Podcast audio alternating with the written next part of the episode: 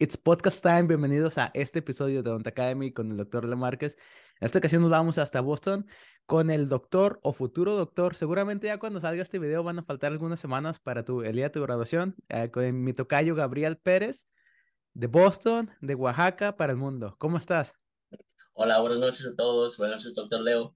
Uh, un gusto estar aquí con ustedes y uh, sí, ¿Cómo está? Ahorita me está fijando en la planta que tienes en el background. Yo creo que la ah. tuya está más bonita que la mía y la única diferencia es que la tuya sí es real.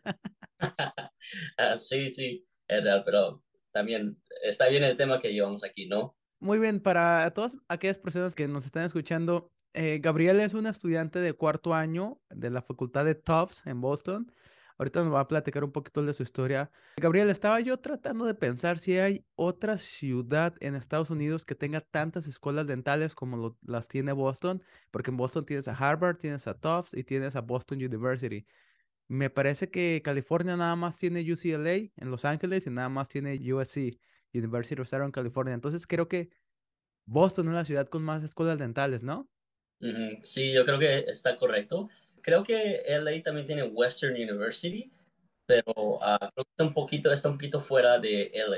Así. Ok, aparte la población de LA no se compara con la de Boston, entonces de alguna manera está así. Bien, Gabriel, entonces, dentro de toda la agenda que tenemos aquí, porque tengo muchas preguntas que hacerte, porque tú eres una persona muy importante que representa a todos los hispanos aquí en Estados Unidos. Para empezar, te quiero felicitar por eso.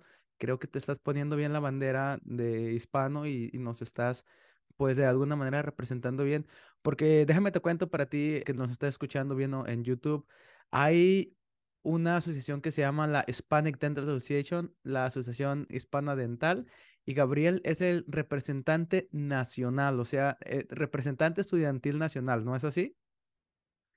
Básicamente él es el como el estudiante que representa a esa asociación, a todos los estudiantes de todo Estados Unidos, entonces imagínate este, qué padre tenerlo aquí de invitado. Entonces, Gabriel, antes que nada, te quiero preguntar algo. Ya que hablamos de que tú estás en el área con las escuelas dentales, pues de alguna manera más densa en Estados Unidos en cuanto a población. Te mandé unas cifras antes del podcast de que decía que la población de dentistas hispanos es de 5.9 y actualmente la población de hispanos aquí en Estados Unidos llegan casi al 20%. Entonces vemos que hay una gran diferencia entre el número de población hispana total al número de los dentistas que se están graduando que son hispanos. Para ti que eres hispano, para ti que representas a los hispanos dentales, estudiantiles a lo largo del país, ¿qué significa para ti ser un dentista hispano? Es casi como una responsabilidad muy grande porque, como usted dijo, no hay suficientes dentistas latinos para poder atender a nuestra propia comunidad. Así de que es un trabajo muy importante, es necesario y, como le digo, es una responsabilidad, pero también es un gran orgullo poder atender a nuestra comunidad y hablar nuestro propio lenguaje y hacer bromas con nuestros pacientes. Así de que es algo muy importante para mí y algo que definitivamente quiero ver que los números suban de estudiantes uh, y proveedores latinos y hispanos. ¿Tú por qué crees que los números estén de repente un poquito más bajito? ¿Crees que sea algo de que lo tengamos en nuestra cultura, de que no aspiremos a tanto? ¿O, cuál crees tú que sea la razón de que estamos como de alguna manera bajos en esos números? Mm, yo creo que sí, creo que la razón más importante son las barreras financieras. Obtener una educación en odontología que en los Estados Unidos está saliendo carísimo, está de los 200, 300 hasta 500 mil dólares. Así de que yo digo que es una de las barreras más grandes, pero creo que estudiantes que están interesados en una carrera de odontología deberían de saber que hay varios ah, recursos como préstamos estudiantiles, becas que son ofrecidas por las Fuerzas Armadas como el Army, el Navy, Air Force y también del el National Health Service Corps. Estas son becas de que ellos ayudan con la matriculación y hasta para te dan dinero para renta. Puedes aplicar antes de tu primer año y te pueden cubrir los, todos los cuatro años. Y de regreso tú tienes que trabajar como dentista después de la graduación, uh, depende de cuántos años ellos hayan cubierto. Así de que es una muy buena oportunidad si están interesados en las Fuerzas Armadas o en el servicio público, definitivamente es algo bueno. También, como usted lo mencionó, simplemente el no saber de las oportunidades que están disponibles para nosotros o no saber de cómo es el proceso para aplicar, para matricularse y para seguir la educación. Esos son los downfalls que tenemos porque en especial nosotros que somos uh, recientes inmigrantes o estudiantes de primera generación, segunda generación, no tenemos a un mentor que haya pasado por este camino. Tenemos que liárnoslas solitos y aprender, descubrir y abrir el mismo paso para nosotros. Claro, claro. No sé si te ha pasado y, que lo has notado, muchos de mis compañeros, los que son americanos aquí en Michigan, pues muchos sus papás son doctores, sus tíos son doctores o son abogados. Entonces, ellos desde que son pequeños como que les están diciendo, oye, tú tienes que hacer algo o estudiar mucho o salir de alguna universidad o de alguna carrera que sea buena. Eh, es algo que difícilmente yo lo veo con nosotros los hispanos y esperamos que con el tiempo vaya a cambiar, ¿verdad? Y como tú dijiste, no tenemos mentores y no tenemos nadie que nos diga, oye, ¿por qué no te metes a la escuela dental? Porque, eh, pues sí, es un compromiso, al menos aquí en este país muy grande, porque yo, Gabe, que estudié en México, hay algunas universidades que sí son gratis, entonces es como más posible, pero aquí de repente no, no es tanto. Entonces, también para darle doble clic a lo que mencionó Gabriel, hay becas donde si tú te puedes enlistar como para el Army, las Fuerzas Aéreas, haz de cuenta que si estudias tres años, ellos te pagan tres años, pues tú les tienes que trabajar tres años ya de dentista. Y aparte, cuando de ellos te están pagando la colegiatura, te dan dinero para sobrevivir. Tengo compañeros que lo han hecho y está bien. Algunas personas dicen que no les gusta estar como en el Army, pero es una buena alternativa si, eh, si a las personas no, no les interesa como endeudarse. Entonces, Gabriel, cuéntanos un poquito de ti, porque yo sé que tú eres originario de Oaxaca, excelente café, producen un café muy bonito, tu estado es, está hermosísimo. No tengo la fortuna de conocerlo, sí tengo muchas ganas de ir, pero ah, desafortunadamente todavía no voy a Oaxaca. Cuéntame un poquito de tu familia, cuéntame un poquito de tus papás, de tu familia, cómo fue que llegaron o cómo fue la transición de tu familia de Oaxaca hasta New Jersey y también cuéntame un poquito sobre cuál fue también tu historia y cómo fue que le hiciste para llegar de New Jersey hasta Boston. Ok, uh, claro. Mi familia, como usted dijo, somos originarios del estado de Oaxaca. Somos de un pueblo que está alrededor de dos horas afuera de la ciudad de Oaxaca. El pueblo se llama Teococuilco y es un pueblo muy chiquito, tiene alrededor de 2.000 habitantes me da mucho orgullo decir de que somos un pueblo que mantiene sus raíces indígenas. Gente en mi pueblo todavía habla el zapoteco. ¿El zapoteco? Ajá. ¿Tus papás saben hablar zapoteco? Sí, mis papás hablan zapoteco. Oye, qué chido. Sí, sí. Es un ah, gran orgullo. Uh, lamentablemente sí se habla todavía, pero es mayormente las personas mayores que crecieron hablándolo. Yo he tratado de aprenderlo, pero como no hay una forma de escribirlo, es un poquito difícil. Pero sé algunas palabras aquí y allá. Sobre mí, a mi, mi familia, yo soy uno de siete hijos. Tengo tres hermanas y tres hermanos. Y mm, sí, mis papás nos trajeron, bueno, mi papá nos trajo de, de Oaxaca a Nueva Jersey en el 2006 y ahí fue donde completé mi high school. ¿A los cuántos años tú llegaste? Discúlpame que te interrumpa, pero ¿qué edad tenías tú? Sí, yo tenía 11. 11 tú tenías 11, ok. De alguna manera me puedo puedo comprender bien tu situación porque mi hermano se vino cuando tenía 13. ¿Cómo te adaptaste tú, o sea, de venirte a un pueblito chiquito de Oaxaca a venirte a New Jersey? ¿Te viniste a una ciudad grande o a un pueblo pequeño en, ese estado? Era las suburbas de Nueva Jersey. No era tan, tan grande una ciudad como Boston o, Chicago, pero sí, eh, definitivamente más grande que el pueblo de Tejocuilco. ¿Y, cómo, le hiciste? Porque... Pues... uh, está, está muy interesante Ajá, tomó un poquito de tiempo ajustarme, pero creo que soy una persona que se moldea o se ajusta fácilmente a un nuevo ecosistema. Así de que sí, entré al, creo que era el sexto grado y sí, nunca había visto personas de otra raza o hablado inglés, no sabía nada de inglés, así de que un poco fue la necesidad de aprender inglés. Empecé el ESL, English uh, Second Language, todos empezamos ahí. me enfoqué, gracias a mi profesora también, la, la maestra Miss Roman, que me vio que quería aprender mucho y me ayudó, me daba tareas extras y en un año me gradué de ESL. Um, también a esa edad creo que aprendemos un poquito más fácil mirando caricaturas y todo la tele. Uh, creo que absorbes más rápido el lenguaje. Entonces, en un año terminé ESL. para mi segundo año de high school ya estaba en AP classes, AP uh, History, AP Advanced, Advanced Placement. Advanced Placement. Entonces estabas en clases avanzadas. Sí, seguro. sí, sí. Um, así de que, uh, bueno, me gustó aprender. Uh, creo que siempre tenido afinación a estudiar desde México, así de había un poco de necesidad porque mi familia tampoco hablaba inglés, así de que yo tuve que ser su traductor en varias ocasiones, para mis papás, para mis hermanos, para mí, así de que era la necesidad también que nos ¿Tú, ¿Tú eres de los más grandes? No, yo soy el número 5. Ok, ok. Porque de alguna manera nosotros entre latinos aquí en la comunidad de Michigan pues somos bien poquitos. Tengo tres amigos que se, mexicanos que se criaron aquí y a veces eh, nos ponemos así como a mandar memes de broma y dicen de que cuando tienes cinco años y tienes que ir a traducirle a tus papás al banco o cosas así. Pero cuéntame, eh, me llama mucho la atención porque te digo, de alguna manera tu historia se parece un poco a la que tuvo mi hermano. Ellos, porque yo, yo me vine con ellos, pero me regresé a estudiar odontología, yo no me quedé aquí, ellos sí se quedaron. Estaban en un pueblito de Iowa, por eso traigo la, aquí la de los Hawkeyes. Pero ¿cómo fue que tú pasaste de estar, o sea, en la prepa, todavía adaptándote, todavía aprendiendo un sistema de educación nuevo, una vida nueva, de repente a la vida de los deportes, a la multiculturalidad, como tú lo dijiste, tú vienes de tu pueblo, donde los señores grandes hablan zapotecos, entonces llegas aquí y ves personas de color, personas asiáticas, personas de distintas razas, ves otra cultura. ¿En qué momento o cómo fue que tú pensaste o te entró a la mente convertirte en dentista?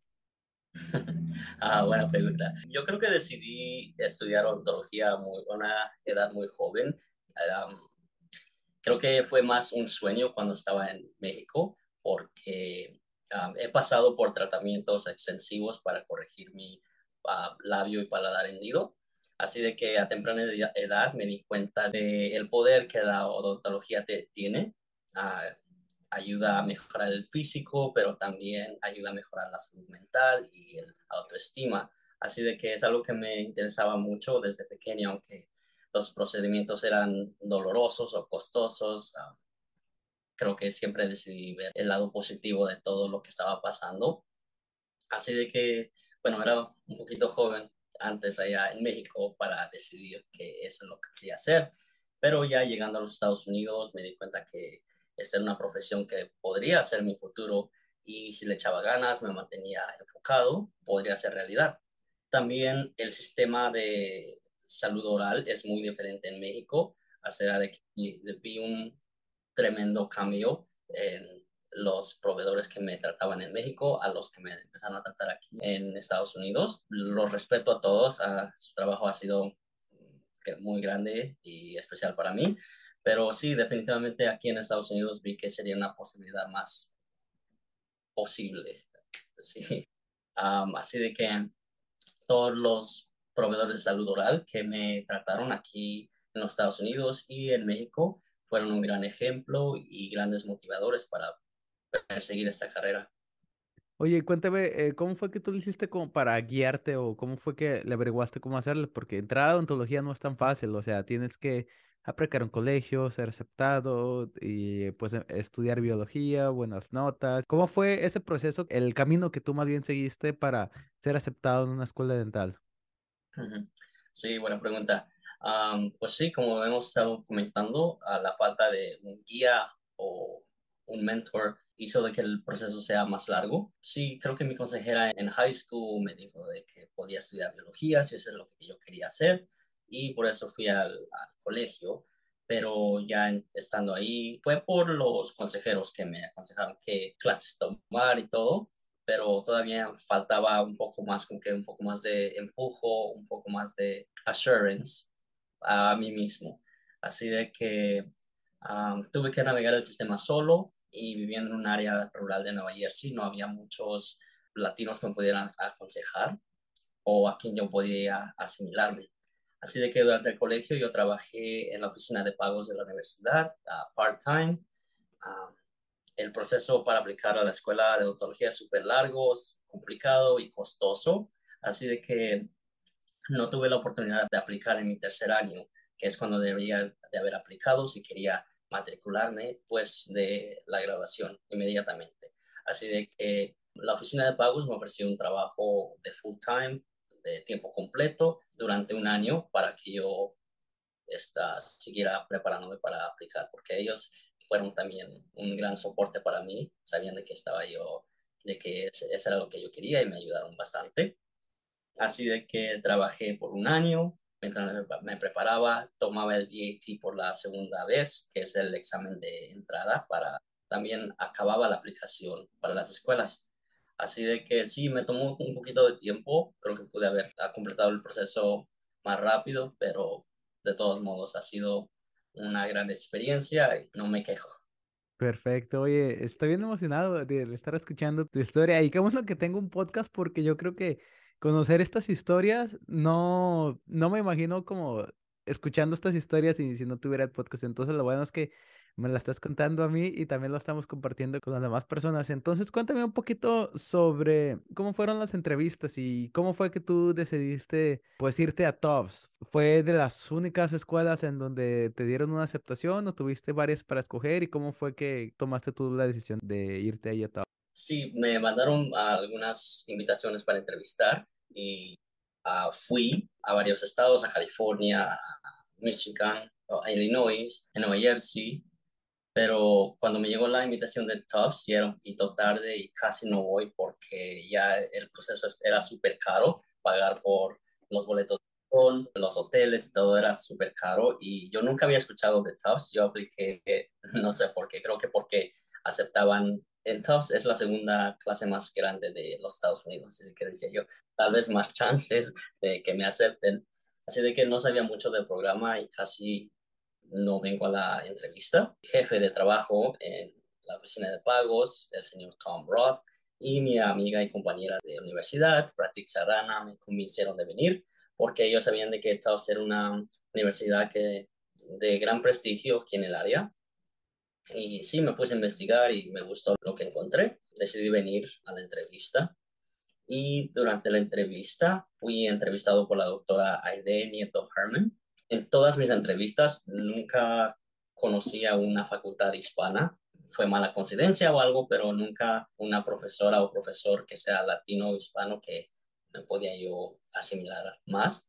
Así de que conocer a la doctora Herman fue un buen shock y la entrevista se sintió súper relajada, fue más como una conversación. Sentía de que estaba hablando con mi tía o algo así. Ajá. ¿Te habló en español? Sí, habló en español. Qué padre. Y, me decía de que, bueno, yo estaba tan impresionado de todo lo que ella ha hecho. Creo que ha trabajado por más de 30 años aquí en Tufts y también fue presidenta de la Asociación Hispana Dental Nacional. Ah, ya décadas fue presidenta. Bueno, ella formó el capítulo profesional de Massachusetts ah, y también formó los tres capítulos estudiantiles de HDA, de la HDA, en Harvard, Boston y Tufts. Que yo súper impresionado con toda su trayectoria de ella. Y pues sí, me gustó mucho la escuela, el edificio es muy bueno. a la doctora Herman también sabía yo que quería una mentora así como ella. Todos estos años he dicho de que no he tenido una mentora así o un mentor así, así de que quería seguir los pasos de alguien así y sabía de que tener a alguien de mi lado que de ese calibre me ayudaría muchísimo. Sí, tenía un poquito de nervio entrar a una clase tan grande de 200 estudiantes. ¿Son 200 en tu clase? ¡Wow! Somos 200 estudiantes tradicionales y 30. 20. ¿O son 30? Son 30, sí. Así de que era, tenía un poquito de nervios, pero todo sobre Tufts y todo sobre Boston me, me, gustaba mucho, así de que fue una decisión difícil. Había otra universidad que me gustaba mucho también, así de que decidí con Tufts y estoy muy feliz de mi decisión y todo lo que ha pasado.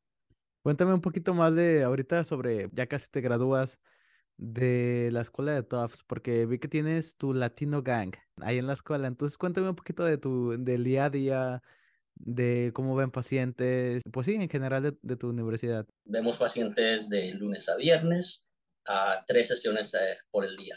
Hay la sesión de las nueve, la sesión de la una y la sesión de las cuatro y media y duran tres horas cada sesión. O sea, de que tenemos la flexibilidad de hacer nuestro propio schedule si nosotros queremos, podemos estar ahí de 9 de la mañana hasta las 7 de la tarde o un día que no puedas ir, está bien. Así de que hay mucha flexibilidad y eso es algo que me gusta mucho también. Hay muchos pacientes que trabajan durante el día, pacientes de bajos recursos que sabes que viven de cheque a cheque y no pueden faltar un día al trabajo. Me siento bien que la universidad ofrece una sesión por la noche para que ellos puedan ir a trabajar y salir y venir a vernos a las cuatro y media. Es algo que tal vez sea, suena pequeño, pero a la larga es una cosa muy buena para los pacientes y para nosotros también. Bueno, el estado de Massachusetts es muy bueno con Medicaid. Cubren coronas, cubren puentes, uh, dentaduras parciales removibles. Dentaduras parciales removibles. Y también um, dentaduras completas, así de que... Tienen mucha experiencia. sí. sí, estoy muy contento aquí con mi decisión de ir a Tufts y en Boston. Me he enamorado de la ciudad también. Las escuelas dentales tienen alrededor de 10% de estudiantes que se identifican como latinos o hispanos. Por defecto, una clase de 200 estudiantes tendría alrededor de 20 estudiantes latinos. Así de que la representación e inclusión de grupos minoritarios es extremadamente importante para mí, pero debo decir de que mis compañeros, como usted ha visto, mis compañeros latinos, mi ganga, ha sido una de las mayores bendiciones que he tenido en mi experiencia aquí en Tufts. Conocer a mis compañeros y formar una comunidad aquí, Home Away from Home, uh, y tener un grupo de soporte ha sido esencial para todos nosotros. Así de que les voy a dar un shout out porque ellos quieren escuchar eso también después.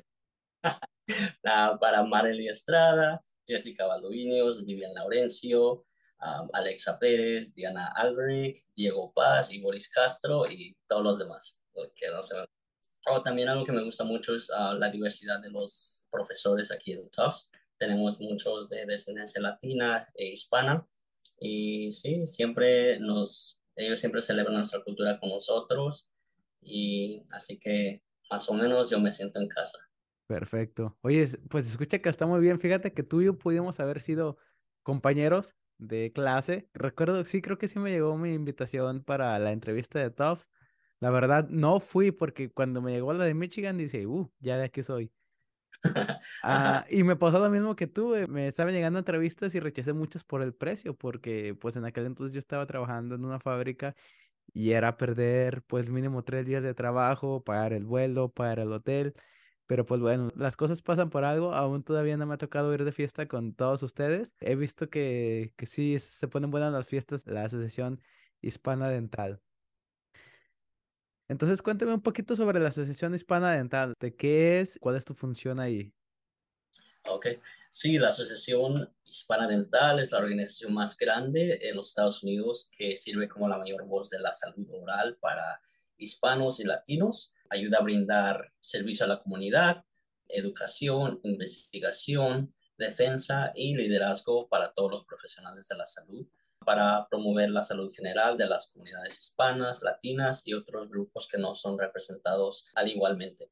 Esta asociación va dirigida hacia todos los latinos hispanos en profesiones de salud oral, incluyendo dentistas, higienistas, asistentes, estudiantes de todas estas profesiones, estudiantes que están pasando o pensando en unirse a la profesión, o sea, estudiantes de colegio, de los pre-dent.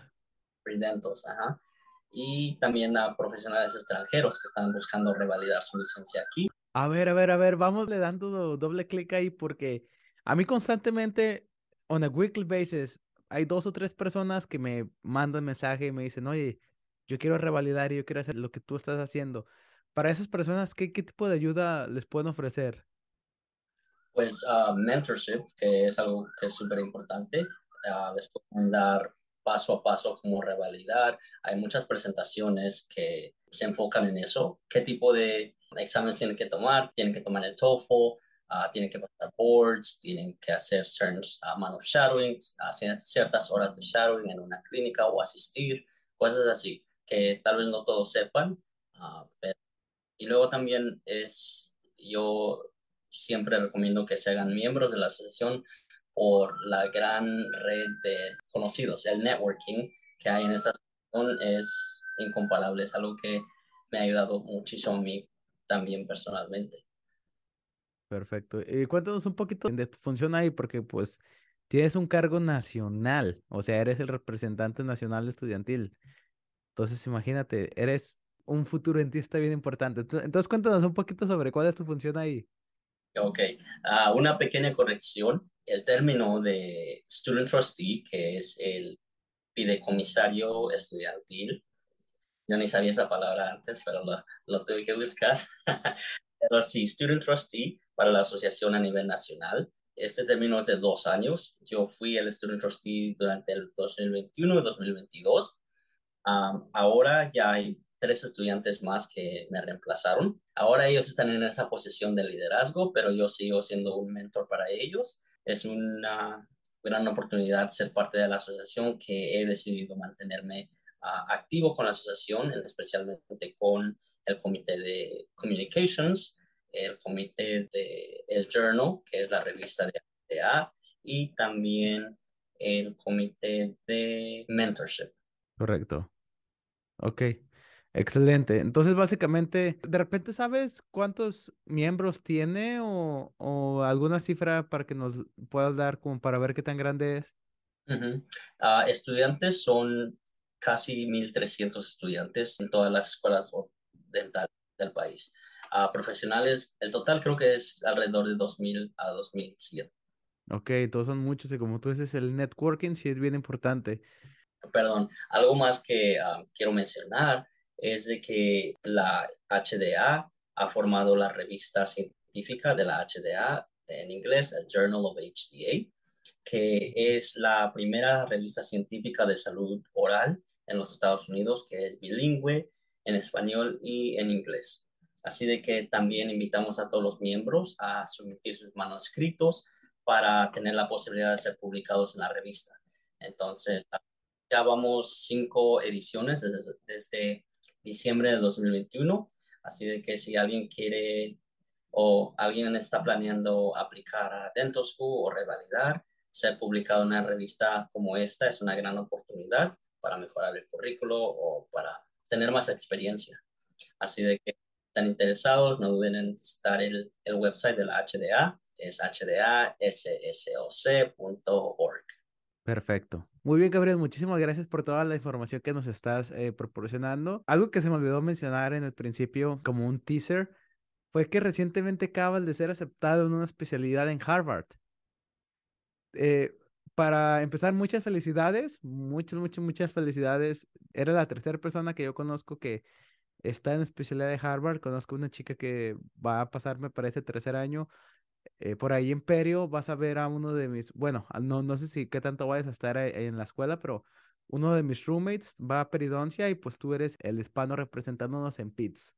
Primero, antes que nada, cuéntanos por qué odontopediatría. Pues como le he dicho, uh, mi vida fue impactada por la odontología a muy temprana edad, así de que quiero ser parte del desarrollo de los niños, en especial niños con condiciones especiales. Creo que mis experiencias me han ayudado a ser un proveedor de salud que es compasivo y determinado a ayudar a, niños y a familias que a recordar a mí por ayuda. Ok, perfecto. Entonces, cuando tú estabas viendo a niños en Tufts, te tocó hacer odontología a niños, fue como que, ok, esto es lo que me gusta o porque a muchas personas les ha pasado.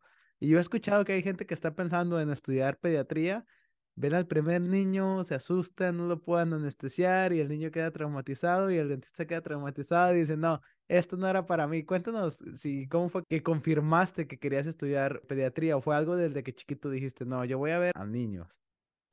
No, no, ah, no pensaba especializarme en niños hasta que empecé en la clínica. Sí, aquí en Tufts vemos los estudiantes de UG, los de los dental students, vemos pacientes de pediatra que son ASA1, que, ah, que son niños ah, completamente sanos, uh, sin ninguna condición especial. Así de que me tocó ver pacientes que ya tenían más años, de 8, 9, 10, 11, hasta, hasta 17. Así de que no fue muy difícil manejar a los pacientes, pero sí me gustó mucho interactuar con ellos.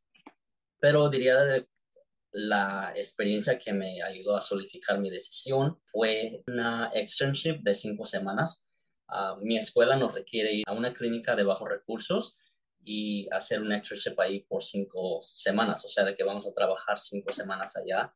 Mm, nos vamos de la escuela y vamos allá. Y yo elegí ir a una clínica de pediatra en Rhode Island para si ellos tienen una residencia de pediatría, así de que era una gran oportunidad para mí a ponerme en los zapatos de un residente de odontopediatría. Y ahí pues ya ven a pacientes con condiciones más complicadas, pacientes en silla de rueda, pacientes que no se mueven, que no hablan, no, no pueden comunicarse con uno. Así de que fue una experiencia muy gratificadora. Así de que durante esas cinco semanas pude hacer servicios dentales en el operating room bajo anestesia general, bajo sedation, sedación, con nitrous, con nitrógeno. Así de que me gustó mucho la experiencia Ah, no fue lo que a lo que yo estaba acostumbrado a, al interactuar con pacientes que no tienen ningún problema comunicándose o diciendo que algo les duele. Fue un poquito más diferente, más intenso y definitivamente creo que es un ecosistema que me ayudaría a aprender mucho.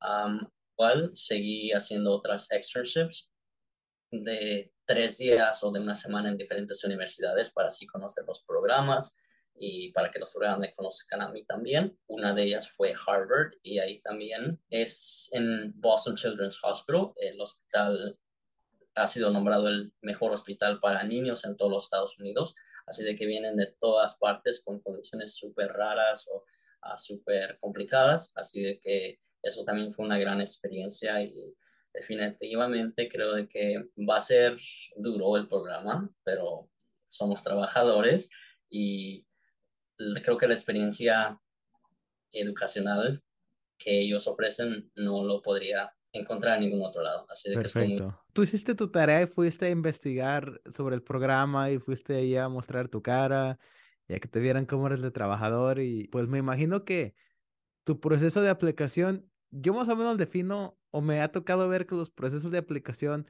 para residencia son como que los que le va extremadamente bien, o sea, a los que entran fácil al programa que quieren porque son muy trabajadores, y a los que les va extremadamente mal, que los agarran programas que casi nadie quiere o que de plano no, no les llaman. Entonces yo tengo la corazonada de que a ti te fue como extremadamente bien y de que tú fuiste como de, ok, voy a entrar en my first pick. ¿Cómo fue? Cuéntame tú, porque cuando yo escucho que alguien menciona una historia de éxito, se me viene a la mente la tuya, porque imagínate venirte desde Oaxaca, desde tu pueblito chiquito, eh, te tuviste que atravesar todo el proceso de transición, tuviste que aprender el idioma, tuviste que solito abrirte tu camino para la, la escuela dental y luego eh, ser aceptado en Harvard. Eso para mí está, y discúlpame la palabra, como decimos en México, bien chingón, la verdad, este, muchas felicidades. ¿Cómo fue que, el, que tú le hiciste para ser aceptado en Harvard? no, no, no, espérame, vamos de vuelta. ¿Qué fue, ¿Cuál fue la reacción de tus papás cuando les dijiste, papás, queden en Harvard? Ah, sí. Um, las primeras personas que llamé después de que me llegó la noticia. Estaban muy emocionados. Ah, creo que también les tomó un poquito procesar todo lo que estaba pasando, pero uh, ya había discutido con mis papás antes de que quería ir a ese programa. Ellos me daban su apoyo y decían de que Ah, ojalá, y, y, si no, a donde quiera que yo vaya, que ellos me van a apoyar y, y todo eso. Así de que sí, ah, se emocionaron mucho, mi papá en especial, le gusta mucho Harvard y todo. Fue un día muy especial, mi mamá creo que lloró. se vale, se vale llorar. Oh, y mis hermanos también, todos los uh, seis de ellos también estuvieron muy emocionados. Sí, fue un, un gran día. Ya yo lo tengo bien definido, como, ¿por qué? por qué fue que ellos te aceptaron y, por, y cómo fue que tú lo hiciste, pero a mucha gente me ha dicho que yo sé como, no leer, pero sé identificar como cómo es una persona nada más con trabajar poquito o con hablar poquito con ellos, pero para todas las personas que nos están escuchando, ¿tú por qué crees que fuiste aceptado en Harvard o qué fue lo que te ayudó? O de repente darnos unos tips o algo para las personas que quieran quedar como en un programa muy competitivo tuve muchas oportunidades y mentores que me ayudaron a ser un estudiante que sobresalía. Um, en inglés, a well-rounded student. El currículo en Tufts fue súper duro, pero me preparó muy bien para ser un buen proveedor. También me sentí preparado para los boards, también the hands-on portion, la porción de mano. En Tufts también tuve oportunidades de hacer research con la doctora Herman que mencioné antes. Me ha ayudado a sobresalir, me, me ha dado mis empujoncitos cuando es necesario. En mi primer año de Dental School, fui el único estudiante que hizo research y presentó su póster durante nuestro día de research de todos los 200. Fui el único, así de que um, siempre he contado con el apoyo de ella y también uh, su confianza de darme de dejarme ser parte de sus proyectos también. Continué haciendo research con la doctora Herman por todo mi resto de tiempo aquí en Tufts y también presentamos nuestros pósteres en varias conferencias educacionales en California, Filadelfia, Nueva Jersey. Así de que uno de mis tips sería hacer research uh, lo más pronto posible. No creo que es necesario, pero claro que les da una idea de que... Es un plus. Es un plus, definitivamente. También me enfoqué en extracurriculares que no solo me dieron la oportunidad de ayudar a la comunidad, pero también de crecer como estudiante y como ser humano. Al buscar oportunidades así, creo que te ayudan a dar más del 100% mientras estás envuelto en estas actividades. Por ejemplo, la posición de HDA es algo que fue voluntario, trabajé mucho. Time consumen. hubo muchas juntas, así de que fue muy ocupado, pero es algo que me apasiona ayudar a la salud oral hispana y a grupos minoritarios, y de que, como le dije, mi término en esta posición, así de que he decidido continuar con ellos, ayudar como pueda, que he buscado oportunidades de actividades extracurriculares. No solamente los hago por la experiencia, sino para ayudar. Creo que soy una persona que tiene el sensibilidad y los sentimientos de las pacientes siempre enfrente de mí, en mi mente. Así de que creo que soy alguien que someone that leads with their emotions, alguien que usa sus emociones para hacer el trabajo. Uh, aquí en Tufts fui elegido um, como un fellow durante verano. El programa se llamaba Tisch Summer Fellowship. Ese programa me permitió traer programas de educación y accesibilidad a tratamientos dentales para personas que viven con VIH en la ciudad de Boston a través del Boston Living Center, que es una fundación que ayuda a pacientes viviendo con VIH, a cuidado dental y médico. Así de que ese es un proyecto que me gustó mucho, me apasionó mucho, ayudar a una comunidad que ha sido marginalizada por mucho tiempo y ayudarlos a tener el acceso es algo que también me encantó mucho y me siento muy ah, gratificado por la experiencia. Perfecto. Trabajaste muy duro y lo tienes bien merecido. Y ya con esto casi para irnos, ¿cuáles son tus planes a futuro? Porque obviamente tú has sido una persona que siempre está multitasking, que estás haciendo muchas actividades, o sea, no nada más eres estudiante, obviamente estás utilizando tu tiempo al máximo, estás haciendo todo al full. Pues me imagino que en los próximos dos años, dura tu especialidad dos años, ¿verdad? Los próximos dos años vas a ser un residente, pero vas a salir y te vas a encontrar con que vas a tener mucho tiempo porque pues vas a tener personas asistiéndote, no vas a tener que hacer investigación, este, vas a únicamente dedicarte a trabajar. ¿Cuáles son tus planes a futuro? ¿Qué, qué es lo que piensas hacer después de tu especialidad? Te quiero practicar en una clínica de bajos recursos, uh, también uh, mantenerme en un hospital para ver casos más complicados. Definitivamente interesado en academia, enseñar es algo que también me apasiona. Y research y organized dentistry, sí, no sé cómo lo voy a hacer con tantos proyectos, pero uh, es algo que me apasiona, especialmente con la HDA. Quiero ayudar más como un profesional ya después de graduarme de estudiante y de residente.